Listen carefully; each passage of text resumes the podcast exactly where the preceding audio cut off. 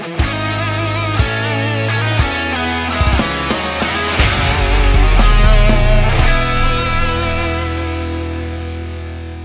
Gente, deixa eu dar um recado para vocês. A Leão Barcelos Imóveis é uma administradora de imóveis que atua há 13 anos no segmento de locação e venda de imóveis, atendendo a população de Campos dos Goitacazes e região. Buscando praticidade e celeridade na locação, a Leão Barcelos Imóveis tem como grande diferencial a entrega das chaves do imóvel locado de forma imediata, atendendo assim as necessidades dos clientes que precisam mudar emergencialmente. A Leão Barcelos aceita todas as formas de garantias contratuais, como calção, seguro-fiança e fiadores. Então, para você que está indo para Campos, São João da Barra e região a trabalho, em especial para trabalhar no Porto do Açu, procure a Leão Barcelos Imóveis que você terá um excelente atendimento, com praticidade na locação do seu imóvel. Leão Barcelos Imóveis está localizada na rua 13 de maio, número 110, sala 807, no centro de Campos dos Goitacazes, no edifício Renato Pontes Barreto. Anote os telefones telefones 022 27 26 7595 022 9 9934 0828 esse com WhatsApp. E 021 98212 4291 e no Facebook www.facebook.com barra Leão Barcelos. Só que o Leão sentiu é Leal Barcelos Imóveis. E atenção, se você entrar em contato com a Leão Barcelos querendo alugar um apartamento, fazer uma locação em Campos e região, você dizendo, ouvi no podcast do AV, você tem 50% de desconto no primeiro aluguel que você for pagar. Que chance, hein? Entre em contato com a Leão Barcelos Imóveis. Eles vão arrumar um local bem legal para você em Campos dos Goitacazes e região. Fala galera que escuta a gente nessa sexta-feira no Spotify. Fala galera que assiste sábado a gente aqui no canal Atenção Vascaínos. Está no ar o nosso podcast e hoje temos um convidado bastante especial. Temos a ausência, é verdade, de Emerson Rocha, porém o nosso convidado vem e vem com tudo. Estou falando dele, Euler, filho do vento, e eu já dou boa tarde. Tudo bem, Euler?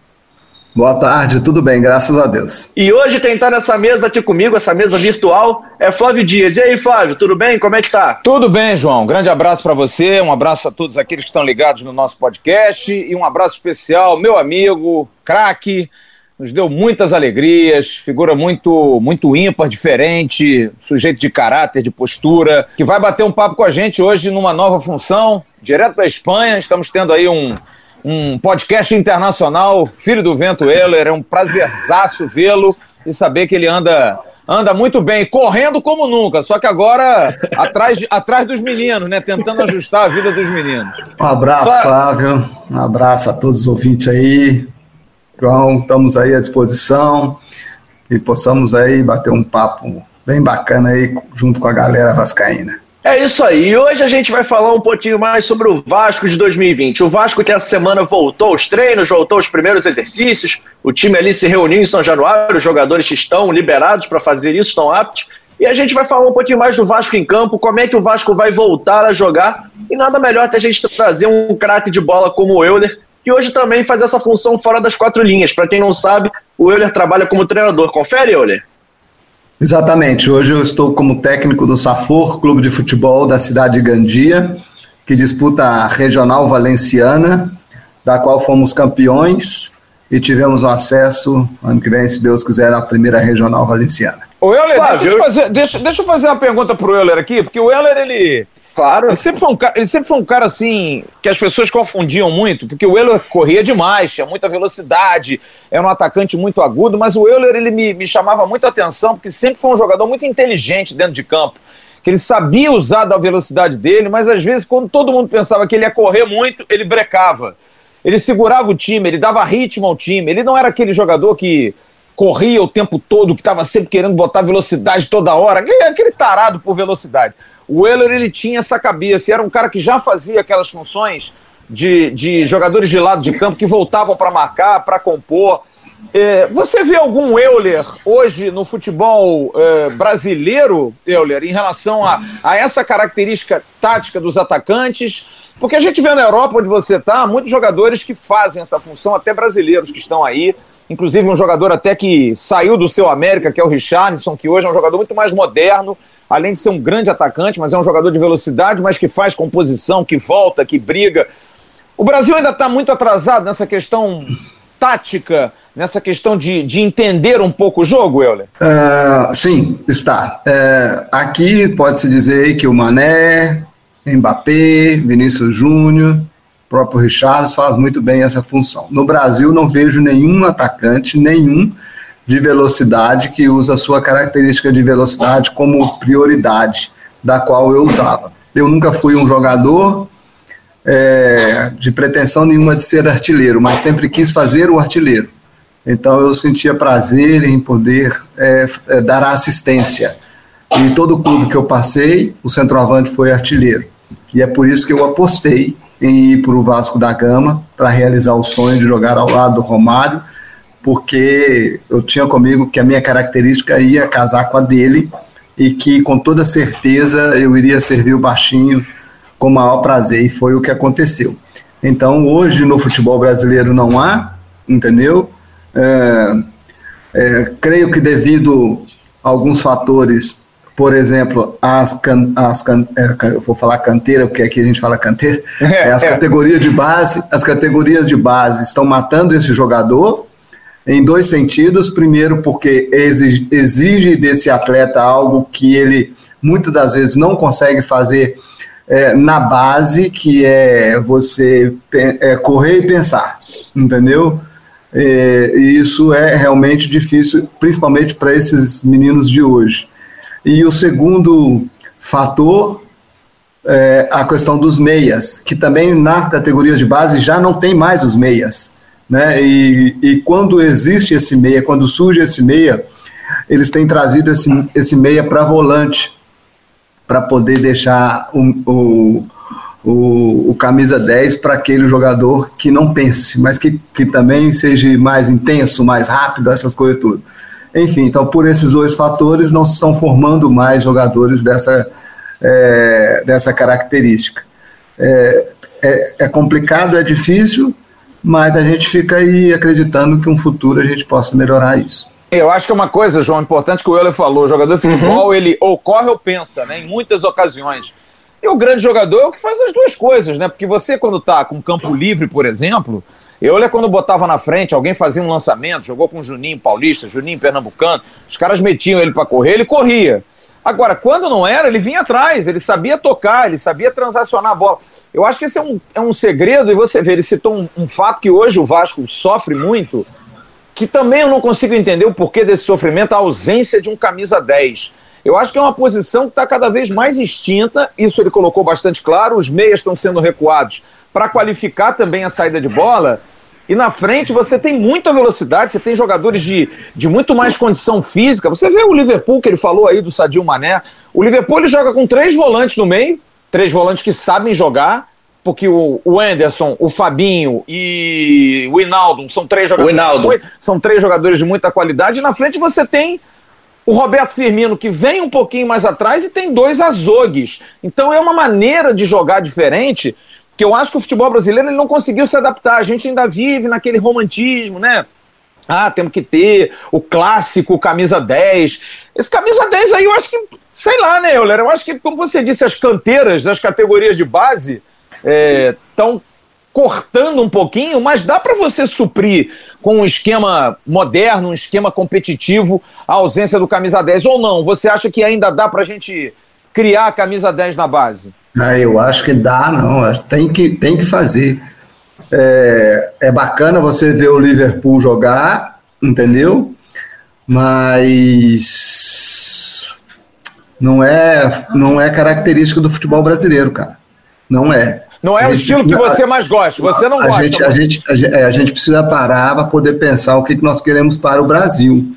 Nós queremos a Europa dentro do Brasil? Presta atenção que quando eles querem qualidade, eles querem algo diferente, eles vão no país sul-americano para poder fazer as coisas aqui diferente. Entendeu?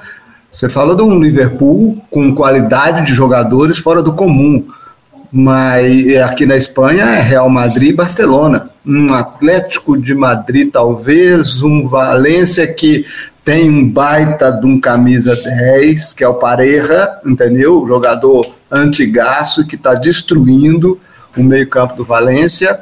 Mas fora isso, acabou. Vai ver Eibar e, e, e espanhol. Você não consegue ver nada, entendeu? Então eu preciso pensar o que eu quero para o meu país. Qual a característica? Então, quando esses clubes querem algo diferente, eles buscam no futebol sul-americano, entendeu? E então nós precisamos entender que nós temos essa qualidade. O que nós precisamos é ajustar tudo isso, entendeu? O, o Vasco da Gama teve duas grandes equipes de 2000 e depois 2010 com o Renato Gaúcho, não é isso? Com, é, na, é, pegou ali o, o, o, Ricardo Gomes também, que foi. Ricardo foi Gomes, 2011. Tá, time que é campeão da Copa isso. do Brasil. Isso. isso. vamos lá, com dois, do, com, com, com o Vasco, com a cara do Vasco. Com jogadores dentro da sua característica, entendeu? Dentro da sua característica e que fazia é, é, o básico, porém com qualidade, entendeu? Foi o suficiente. Eu acho que é isso que nós estamos precisando fazer, organizar. O Brasil precisa de organizar e saber o que que quer. Essa coisa de que levaram e nós perdemos isso. Levaram para a base a metodologia europeia foi simplesmente para poder vender mais rápido o jogador para a Europa. Entendeu? E perdemos, o, o clube perdeu. Perdeu porque não se formava nem jogadores nas suas características na própria base. Vou dar um exemplo do, dos estados. O estado sul, como jogava, o centro, como jogava, o Rio, aquele futebol mais cadenciado, essas coisas todas, é, é, o futebol mais solto do Nordeste, essas coisas vão se perdendo. Nós estamos perdendo a nossa característica. Então, acho que o Brasil deveria fazer isso, porque foi o que, o, que a Europa fez. A Alemanha fez, dentro do seu futebol alemão, a Inglaterra fez, dentro do futebol inglês, a Espanha fez, dentro da. Claro, são países pequenos, são, mas a gente tem que achar um denominador comum. Se não achar, vai continuar assim. Eu ia fazer até uma pergunta para o Euler agora, se ele acha que o futebol brasileiro fica meio que nivelado por baixo por conta disso, já que todo mundo foi perdendo o seu próprio estilo, como ele falou, o Sul perdeu, o Nordeste perdeu, o Sudeste aqui perdeu um pouco. Se isso acaba igual, é meio que fazendo o futebol ficar muito igual, porque hoje a gente vê os jogos do Campeonato Brasileiro, os times sempre jogam muito parecido, ou se isso é apenas por conta dos treinadores, já que todo mundo hoje quer adotar aquele esquema que joga sempre com dois abertos, um atacante, três no meio. Por que ele vê isso? Por que ele vê o futebol tão igual no Brasil hoje? E quem faz uhum. diferente, como o Jorge Jesus no Flamengo, nada de braçadas como o Flamengo fez ano passado. Jorge, Jorge Jesus no Flamengo, o Renato Gaúcho no Grêmio, entendeu? Faz diferente. O Luxemburgo no Palmeiras vai fazer diferente, pode ter certeza. Teve um problema, a questão da pandemia é, trouxe um, algo assim que todos vão ter que se reinventar, porém a gente vê algumas diferenças. Acho que o Sampaoli fará diferente no Atlético, entendeu? Acho que fará diferente também. Então eu penso dessa forma. Estão tudo igual. Tá robotizado o nosso futebol. E o pior, robotizado para a Europa. Então isso aí tem, tem sido problema. Solução para isso, meu amigo, é de cima para baixo. É de cima para baixo. Porque para você trazer algo de de melhor para o nosso futebol, primeiro, o CBF tem que mudar tudo, entendeu? Segundo, tem que tirar o futebol é, da TV Globo. Terceiro, tem que existir um fair play financeiro, entendeu? Quarto, os clubes têm que virar empresa e os presidentes, junto com seus conselhos, junto com o seu conselho, deverão ter responsabilidade fiscal. São fatores que eu acredito que pode começar a mudar o futebol. E aí eu tenho certeza que, que pode dar certo. De baixo para cima, não, não acredito que vai ter mudança. E aqueles que queiram mudar vai se esbarrar logo na frente e vão desistir. É, e, e vai acabar ficando por isso aí mesmo, o jeito, a forma como está. Uns é, tentando eu, resolver e outros tentando resolver de outra forma, e assim vai. Eu acho que você tem toda a razão. Acho que o sistema ele engole os mais, eh, digamos assim, desassistidos, o que eu acho errado. Você vê, por exemplo, nada, nada a favor também, porque eu acho que o futebol precisa se profissionalizar, mas você não pode cobrar, por exemplo, de clubes menores. Vamos colocar aqui a comparação, não é um clube menor, mas talvez em termos de tamanho hoje, em Minas Gerais, o seu América, que é um hum. clubaço em termos de revelação, não tem metade do incentivo que Atlético e Cruzeiro têm, por exemplo, e você vê o Cruzeiro como está, a situação como está. Então eu acho que esses clubes menores que sempre foram manancial de grandes jogadores, aqui no Rio você tem Odivan veio do Americano, NASA veio do Madureira, esses clubes menores estão a cada dia morrendo mais, cara, exatamente por isso. E, e aí eu acho também, olha, que tem uma coisa, a própria cultura do torcedor, o torcedor parece que ele não aceita quando você vê, por exemplo, vamos pro Vasco aqui. O Vasco hoje sem condição de contratar ninguém. Pô, vê um jogador de meia confecção que foi destaque lá uh, no interior de Goiás. Pô, mas interior de Goiás, sabe? Ah, vamos contratar um jogador do América Mineiro. Pô, mas o América Mineiro, o próprio torcedor, ele tá criando uma cultura de preconceito contra esse tipo de jogador. O que deveria ser o contrário, porque pela mão de obra ser barata e de qualidade, eu acho que é aí que os clubes tinham que, que, que correr atrás, você não acha, não? E se você tem um fair play financeiro, entendeu? Você inibe essa, essa, essa, esse distanciamento de contratação de um clube para o outro. Sim. Entendeu? E principalmente desse mais embaixo. Então, isso que é necessário fazer. É, essa é que é a importância. Bom, é, é que deveria ser feito, né, para que você possa dar. É, aí você pode igualar o futebol entendeu? Por cima e não por baixo como tá. Porque é um lá em cima e, e, é, e, e dez embaixo. Não, nós estamos virando é, Espanha, é né, Euler? A gente está virando Espanha, né, velho? Você está aí vendo isso. O futebol espanhol é monopolizado em dois, três clubes no máximo. E não dá para fazer isso aqui no Brasil, né? E, e aqui existe o fair play financeiro. A questão aqui, é, de fato, é, não está no fair play financeiro, porque ela existe é que Real Madrid e Barcelona não tem como comparar, não, cara. Não tem jeito. Eles fazem por conta própria, eles não dependem mais, eles não dependem de, de, de, de dinheiro da UEFA, de dinheiro da, da Liga, da La Liga, né? Claro, eu preciso, mas eu falo que são dois clubes que, para você ter uma ideia, é, a cota, o Barcelona, por exemplo, é, eles vendem seu carnê todo em um mês, do ano inteiro. e quem compra? 70% é comprado pelo turismo, pelo turismo da, da, de Barcelona. Então você vai lá, é, bom, alguns jogos, tudo bem, mas outros, você vai em alguns jogos do Barcelona, 70% da sua torcida são turistas, não são torcedores, são turistas. Não são sócios torcedores, são turistas, entendeu? Então, assim, é, é outro patamar. Não, se, dá para você comparar, não dá para você fazer é, por aí. Tem que fazer a realidade. Por isso que eu falo: Brasil tem que parar, pensar e saber o que quer. Se ficar querendo imitar, entendeu? Sem olhar para a realidade, vai adiantar, não. Vai ficar dando murro em ponta de faca. É, eu acho, eu acho também. Ô, João, vamos entrar no nosso assunto, na nossa. Oi, eu ia fazer isso agora. Eu ia o pegar nosso o gancho, linha, né?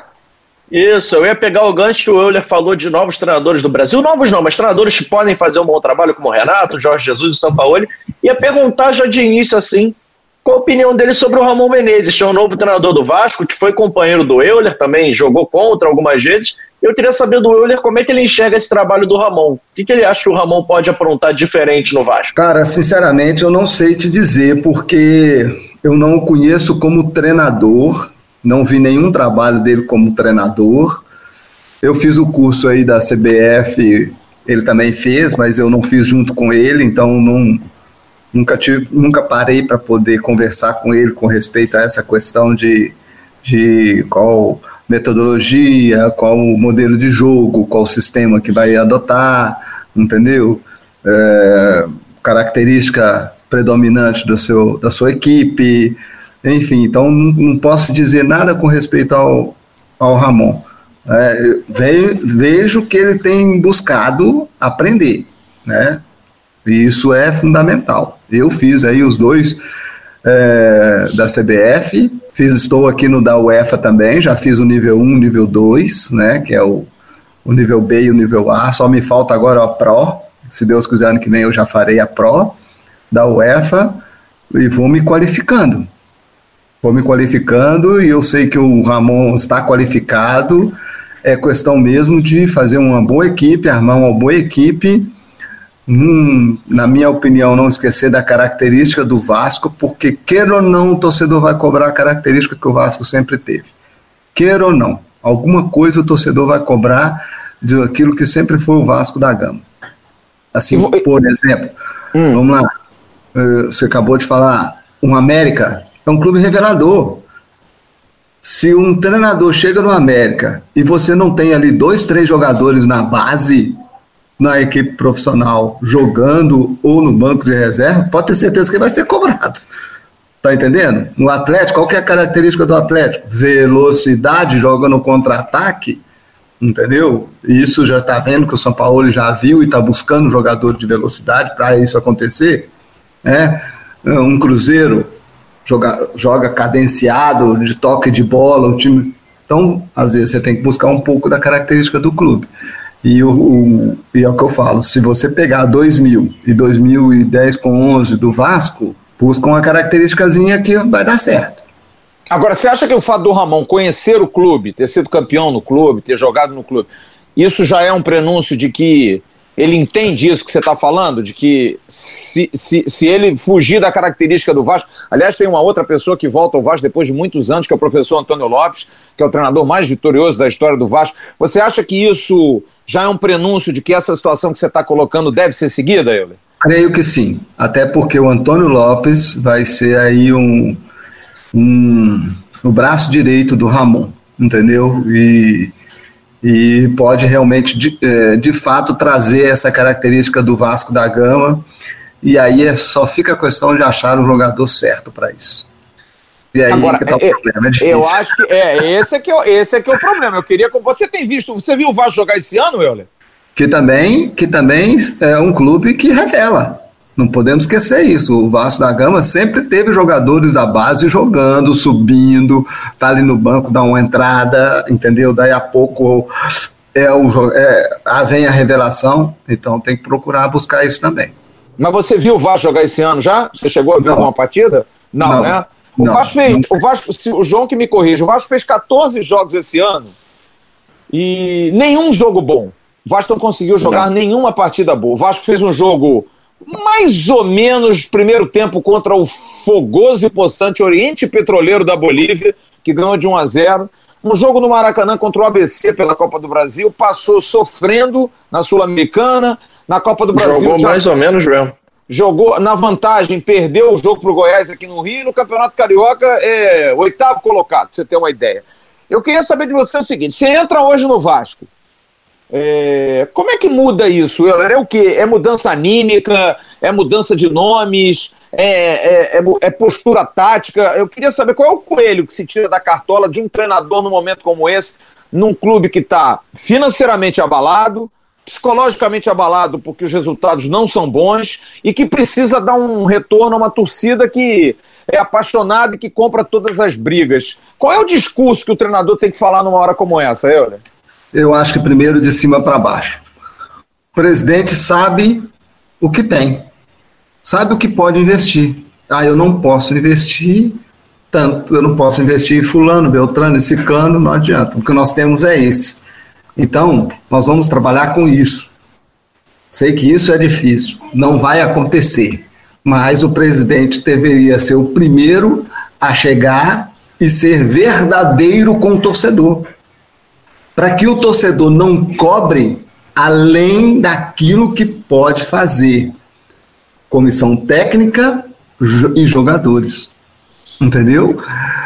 Porque imagine você chega no o Ramon que está começando agora. Alguns têm peito para isso, como por exemplo o Vanderlei. O Ramon tem peito de chegar no, no, no, no Vasco e falar assim: olha, meu amigo, nós vamos lutar para não cair. Entendeu? É, o, que, o time que eu tenho é para lutar para não cair. À medida que for chegando gente, então isso deveria começar de cima para baixo. Até porque, senão, o torcedor vai cobrar do Ramon algo que, por mais que ele tente, por mais sabedoria que tenha o treinador, dentro de campo não vai conseguir o rendimento devido à qualidade dos seus jogadores. Entendeu? Então, eu acho que isso aí é um fator predominante. Se o presidente comprasse essa briga, ficaria mais fácil até para o torcedor também entender e ao contrário de começar cobrando 100%, que cobre 30% e vamos cobrando pouco a pouco, à medida que a equipe vai crescendo e a gente vai crescendo a cobrança também. É, João, porque... o, o, Euler, o, Euler, o Euler é, é um cara muito vivido. Você está quantos anos, Euler? Desculpa perguntar. 49. Tá novo, tá bem novo. 49 anos é um menino. Eu tô com 50, me sinto um garoto, pô, só não corro, tudo bem. Eu queria perguntar uma coisa a você pelo seguinte: eu acho que você está dando um depoimento muito importante em duas coisas que eu brigo demais. Primeiro, eu quero saber de você o seguinte: não há mais espaço para treinador que não estude aquele estilo paisão, aquele estilo é, é, motivador. motivador. Aquele cara, cara, que só chega no vestiário e faz preleção. O cara hoje tem que estudar. O cara hoje tem que estudar. E o segundo ponto, que eu acho que é um ponto também muito importante. Sempre se falou, eu sempre ouvi isso, ele, que o treinador é de segunda a sábado, que domingo é com o jogador, que se o treinador puder não atrapalhar, é melhor. Você acha hoje que não, que o treinador de futebol pode, mesmo com um elenco limitado, ter condições, até por conta do estudo, da capacitação dele, em ganhar um jogo? O treinador hoje é capaz de, com um elenco sem grande condição, de, de, de levar o time nas costas, Ariel? Vamos lá. Isso aí é uma coisa espetacular para se falar. Primeiro, treinador que não estuda, estudar para quê? Esse aqui é o grande X da questão, para quê? Por exemplo, vamos lá, eu estou, terminei agora o FAA, completei o FAA e vou fazer o FA Pro, certo? Estou me qualificando. Por que, que eu estou me qualificando? Eu estou me qualificando porque aqui se você não estiver qualificado, você não pode ser treinador. Ou seja, hoje eu tenho a UEFA, eu estou limitado até a terceira divisão da Espanha, como primeiro treinador. A partir daí, segunda, segunda B, segunda divisão e primeira divisão, eu só posso ser segundo treinador. Tá entendendo? Então, Entendi. ou seja, eu estudo porque eu faço a qualificação da UEFA, porque eu quero ser primeiro treinador até a, a primeira divisão ou em qualquer lugar do mundo que é a qualificação UEFA, entendeu? Então eu estudo primeiro para isso. Por que eu estou dizendo isso? Porque é, eu Claro, eu estou falando de Europa, eu estou falando da qualificação da Real Federação Espanhola, do futebol europeu, entendeu? Do futebol espanhol e tudo mais. Mas vamos trazer para o Brasil a, a, a licença B, licença A e licença Pro do Brasil. Para que, que o cara vai estudar? Para se qualificar, para quê? Para disputar, porque eu vou falar uma coisa para você, senta, entendeu? Você ver coisas novas, você vê que aquele, principalmente aquele que foi ex-jogador, aquilo tudo que está ensinando ele tem na cabeça. O que que se aprende? A organizar aquilo que ele tem na cabeça. Entendeu? Organizar, organizar treinamento, não só chegar de um dia para o outro e ah, vou fazer isso hoje, não, eu vou fazer isso hoje porque, como, entendeu? Isso vai me refletir no final de semana e ainda assino embaixo. O treinador Quanto menos ele atrapalhar a equipe, melhor. Como é que eu tenho que viver a semana assim? Como é que eu vou ajudar a minha equipe no final de semana? Se for falando nada, que eu falo nada. eu só, nada. Só no gesto, né? Só na mímica. Se for só na motivação, que seja só na motivação. Mas um treinador ganha jogo, Você acha que um treinador com, que, que, por exemplo, tem mais cancha, mais força, com um time. Eu estou dando um exemplo que você falou do Vanderlei. O Vanderlei Luxemburgo, ano passado aqui no Vasco, o time era o mesmo. Até mais fraco, acho eu. E o Vanderlei fez uma campanha ótima no Vasco. Foi muito bem no Vasco. Você ainda acha que que treinador hoje em dia consegue fazer isso? Ser claro. tão qualificado que coloca um time ruim na frente? A experiência dele é fora do comum para poder saber a, tudo dentro de um, de um grupo, entendeu? Quem é que está ajudando, quem é que está atrapalhando, quem que pode ajudar, quem não pode ajudar, um, o que, que é fora dos, da, do que do, do das quatro linhas que a gente pode trazer para poder contribuir à parte psicológica do jogador, entendeu? O que está influenciando esse jogador, tudo isso é experiência pode ser colocada e, e, e trazer essa mudança, entendeu? Eu vejo que tudo é válido desde que a pessoa possa. Não estou criticando quem não estuda, quem estuda não. Eu, você vê, eu, diante de tudo que eu já aprendi dentro do futebol, estou me qualificando. Entendeu? Primeiro, que para mim está sendo importante, tenho aprendido coisas boas, entendeu? Mas não tem deixado as antigas para trás, entendeu? Sei que se eu não me qualificar, eu não vou conseguir ser treinador aqui, entendeu? A nível, é, a nível da primeira ou da segunda divisão, entendeu? Eu preciso dessa qualificação UEFA Pro e assim eu vou vivendo. Cara, eu vou ser bem sincero para você. O treinador, ele influencia sim dentro do, dentro do grupo, desde o início da semana até o final da semana. Ele pode influenciar o, o time positivamente ou negativamente. Depende do que ele vai organizar dentro da cabeça dele aquilo que ele já tem em mente. Você já pegou algum treinador assim que atrapalhou muito? Não precisa dizer o nome, não. Então, cara, eu digo, vou ser bem sincero. Os meus últimos é, tempos lá no América, eu mais aprendi o que não fazer do que o que fazer. mas, mas no Vasco, no Vasco você deu sorte, você pegou bons treinadores no Vasco, né? Claro, o Oswaldo Oliveira, espetacular, o Joel Santana como motivador, entendeu? Como um camarada que forma o grupo, entendeu? Bota o grupo na mão, né? Peguei Evaristo de Macedo, aí já, já é um outro patamar, entendeu? De de, em tudo.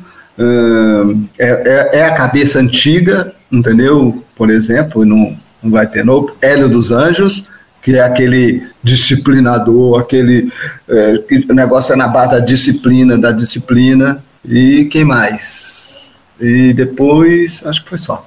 E você hoje pega um pouquinho de cada um, Euler? Pega um Não, na, de cada um? Na verdade, eu tenho três características, entendeu? Tele, Felipão e Oswaldo. Rapaz, pesado, hein? Três você características. Tem, você tem o que do Tele? Vamos lá. A parte técnica e disciplinar, entendeu? Não abro mão da parte técnica, entendeu? E isso, a nova metodologia de trabalho hoje, principalmente aqui na Espanha, ela exclui a parte técnica aislada, que é aquela parte técnica isolada, sem o contexto do jogo, entendeu? Aqui tudo tem que estar tá dentro do contexto do jogo, mas você vai, ver o treinamento do, por exemplo, do Zidane no Real Madrid, ele é totalmente analítico, o trabalho é, de na parte técnica, das ações técnicas do futebol, entendeu? Então, isso tem acontecido na base, aí no Brasil, por causa desse novo estudo, essa nova metodologia europeia que eles estão levando para o Brasil, entendeu? Eles não acreditam mais no trabalho analítico entendeu? E acaba que o atleta chega e não sabe cruzar, entendeu? Sabe tudo, sabe esquema, função, sabe, sabe tudo de infiltração, sabe, mas não sabe cruzar, não sabe chutar, não sabe dominar, não sabe fazer um controle orientando já o que vai fazer. Então tá perdendo-se muito isso. Tá se perdendo. Você vai ver aí que o jogador para cruzar uma bola cruza sempre do mesmo jeito. Tem uns que chegam na linha de fundo, os laterais fica com dor aqui, de tanto que o outro lateral cruzou a bola no. Olha, e, e, seu tele, e seu Tele era brabo. Eu acompanhei o Tele em cobertura no, no rival aqui no Flamengo, quando eu militava no jornalismo direto.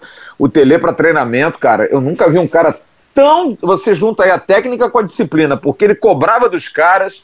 Negócio de pênalti, por exemplo, no final do treino, tinha que bater 20 pênaltis. Você tinha que acertar pelo menos uns 15. Ficava até de noite com os caras. Agora, e do, e, e do, Filipão, você puxa o quê? A disciplina? É, é, só, só, só trazendo ainda um pouco essa questão do Tele. Ah.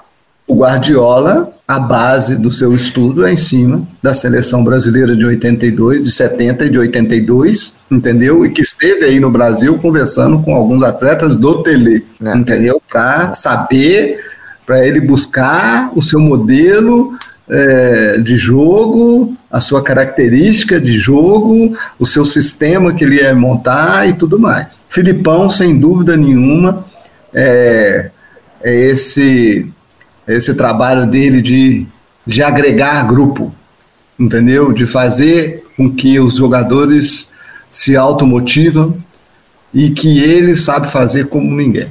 Ele e o Oswaldo? Sabe... E o Oswaldo? Oswaldo já um pouco mais para a parte tática, entendeu? Uh, a parte psicológica, a maneira como, é, como ele é, fala com o atleta, que até se ele te dá uma. Já aconteceu comigo, ele me deu uma dura que eu tive que pedir desculpa. Pela forma como ele falou, entendeu? Então, isso traz para si o, o, a pessoa não perde aquela confiança. Mesmo diante do erro, não se perde a confiança.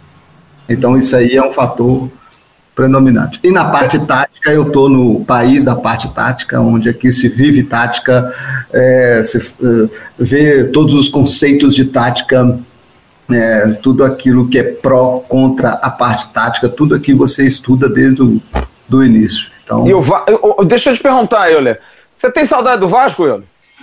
Sim, tenho saudade sim. Tenho saudade, saudade do Vascão, daquele tempo, da torcida, é, São Januário, algo precioso, muita saudade. Foi muito feliz então, aqui, não foi, amigo? Graças a Deus, graças a Deus. Legal. Cidade completa, completa. Eu ia perguntar pro Euler rapidinho antes da gente encerrar, Fábio, que a gente está chegando no final. O que, que ele sente mais falta do Vasco hoje? Que você perguntou se ele sente falta do Vasco, mas se ele sente mais falta, talvez até o que seja diferente do futebol brasileiro para o futebol espanhol. O que, que ele e, sente falta daqui? E agregando hoje, o que, que ele acha que vai ser é. o Vasco em 2020? Qual é. é a perspectiva que ele vê do Vasco para esse ano? Sem torcida, então, talvez, no estádio, que é, com esse problema todo, a torcida do Vasco, que é tão conhecida por frequentar, por apoiar, sem essa torcida, vai fazer tanta diferença? Faz, pode ter certeza. Pode ter certeza que faz diferença a torcida. Porque é isso aí que me faz falta. Entendeu? É isso aí. Esse é o combustível do atleta. É a torcida, é esse combustível que te faz dar um carrinho a mais, entendeu? A bola perdida, que não vai existir bola perdida, entendeu? Um esforço a mais, entendeu? É tudo a mais. O torcedor te faz fazer isso. E sem ele, dificilmente isso vai acontecer. Entendeu? Dificilmente isso vai acontecer. Então, nós vamos passar por esse momento com toda certeza, tendo que aprender a lidar com muita situação. E a parte psicológica vai ser muito importante para o atleta. Motivar o atleta sem torcida é difícil. É muito difícil, cara. É muito difícil. Então vamos ver o que, que vai acontecer. Também estou curioso para poder saber. Eu estou assistindo aqui o campeonato alemão, é, que já voltou, né? E você vê os caras comemorando o gol. É. É triste, cara. É muito triste, é difícil. Fica um clima meio de coletivo, se assim a gente pode falar, que não tem torcida. Jogo treino. Jogo Fica treino, literalmente. Literalmente um jogo treino. Um jogo treino e, e a motivação muito, muito baixa. Muito baixa. Muito baixa. Isso te Você preocupa, se isso te preocupa pro Vasco esse ano, Euler? O fato do Vasco ter a torcida como grande Sim. esteio e disputar um brasileiro com alta qualidade e não ter talvez o seu melhor jogador que o torcedor? Sim, por isso até pode se igualar muito isso, o futebol, esse início de temporada do brasileiro aí pode igualar muito o futebol em cima disso, porque não só o Vasco, mas as outras equipes também vão sentir isso, entendeu? E aí vai valer daquele que estiver mais motivado diante dessa desmotivação, porque, cara, jogar, jogar sem torcida é triste é muito triste. É o que você falou, é um, é um, um coletivo, um jogo treino de coletivo aí. É muito triste. Vamos aguardar e ver também, viva essa expectativa de saber como vai funcionar. É para todo mundo, é coisa nova. E é aquele que vamos ter que se reinventar. Reinventar. Talvez colocar uma caixa de som lá com. com a voz do torcedor.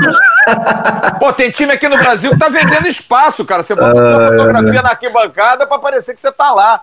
Tem um estádio na Alemanha, eu vi um jogo no final de semana passado na Alemanha. Achou do Borussia Mönchengladbach. Que pô, cheio botam... de papelão com as caras dos torcedores. Parecia que o estádio tava com gente.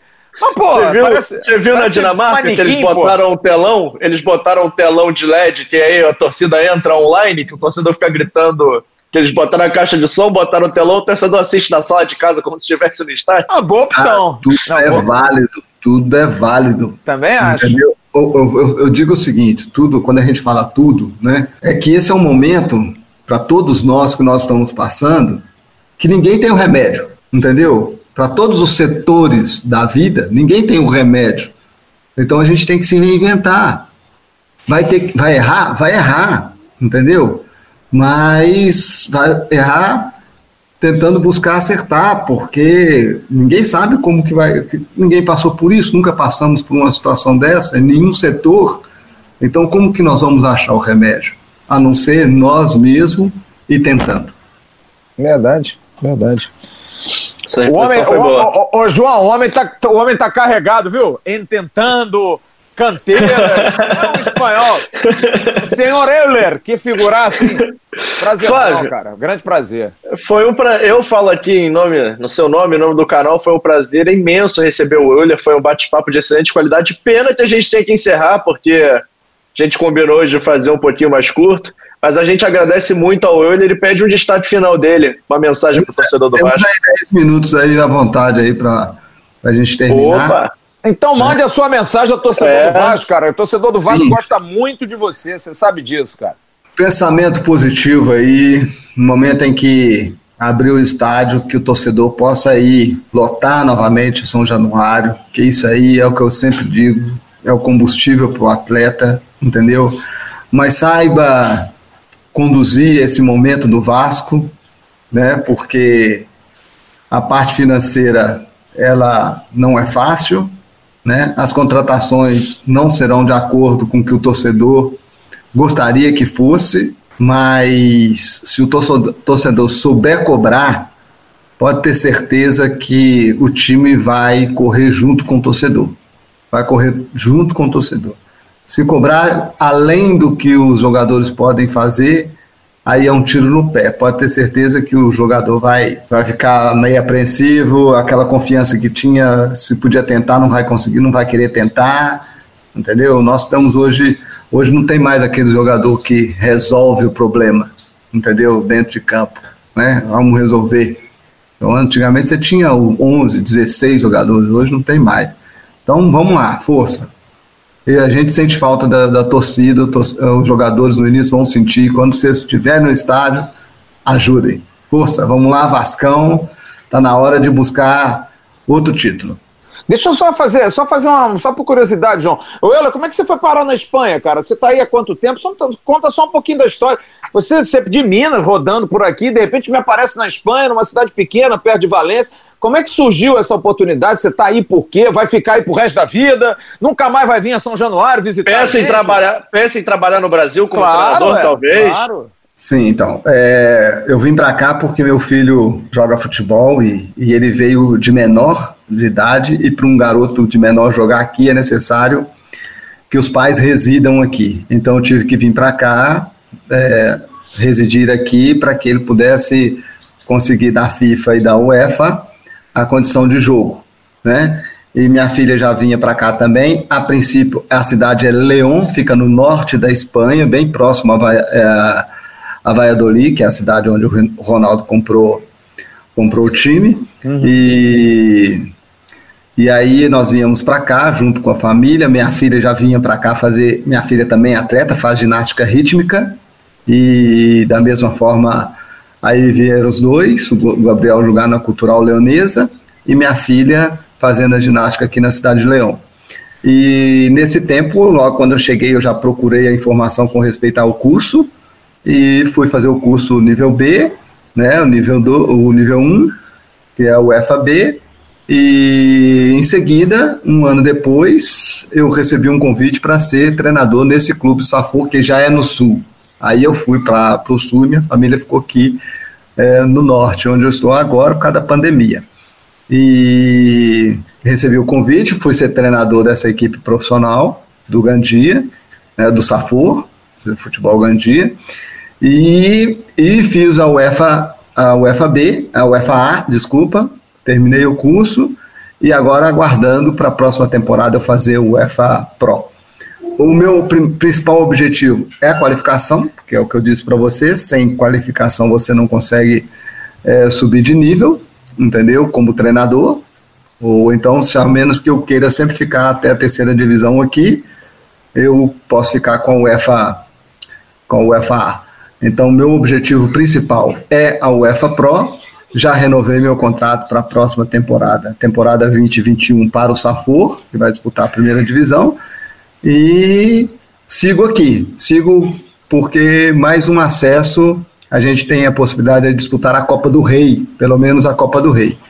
Então a gente, eu pretendo dar, dar continuidade na minha carreira aqui, mas vislumbrando também voltar para o Brasil, mas voltar preparado, voltar bem qualificado, entendeu? Bem com, a, com, com aquilo que eu tenho em mente de modelo de jogo que eu quero adotar, entendeu?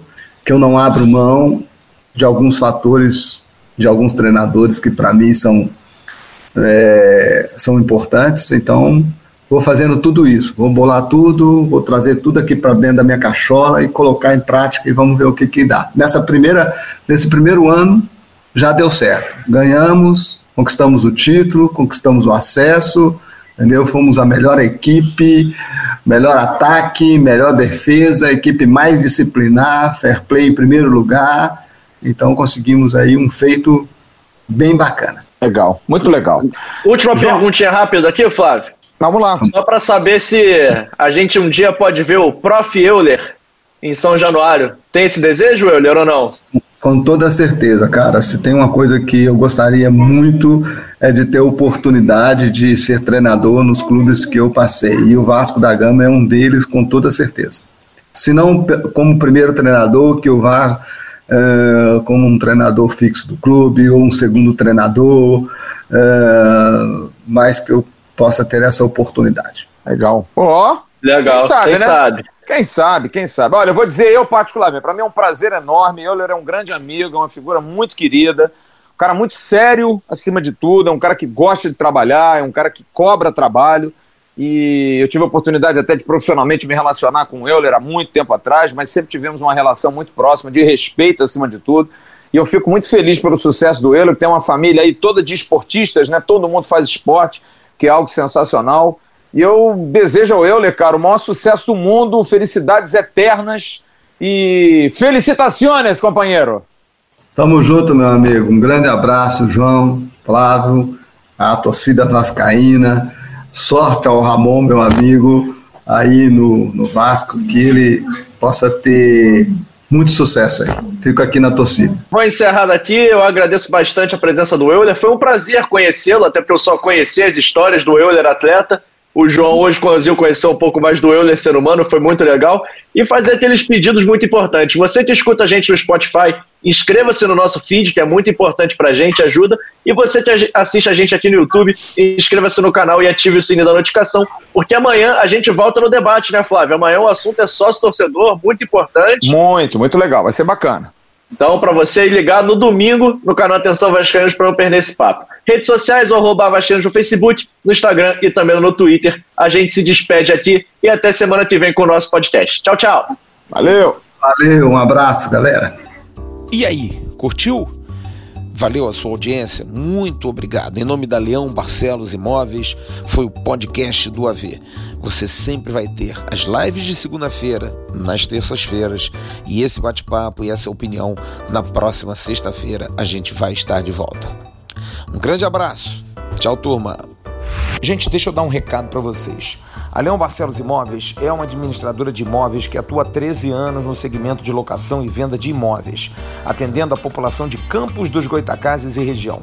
Buscando praticidade e celeridade na locação, a Leão Barcelos Imóveis tem como grande diferencial a entrega das chaves do imóvel locado de forma imediata, atendendo assim as necessidades dos clientes que precisam mudar emergencialmente. A Leão Barcelos aceita todas as formas de garantias contratuais, como calção, seguro-fiança e fiadores. Então, para você que está indo para Campos, São João da Barra e região a trabalho, em especial para trabalhar no Porto do Açu, procure a Leão Barcelos Imóveis que você terá um excelente atendimento, com praticidade na locação do seu imóvel. Leão Barcelos Imóveis está localizada na rua 13 de maio, número 110, sala 807, no centro de Campos dos Goitacazes, no edifício Renato Pontes Barreto. Anote os telefones telefones. 022 27 26 7595 022 9 9934 0828 esse com WhatsApp. E 021 98212 4291 e no Facebook www.facebook.com barra Leão Barcelos. Só que o Leão sentiu é Leal Barcelos.imóveis e atenção se você entrar em contato com a Leão Barcelos querendo alugar um apartamento fazer uma locação em Campos e região você dizendo ouvi no podcast do AV você tem 50% de desconto no primeiro aluguel que você for pagar. Que chance, hein? Entre em contato com a Leão Barcelos Imóveis. Eles vão arrumar um local bem legal para você em Campos dos Goitacazes e região.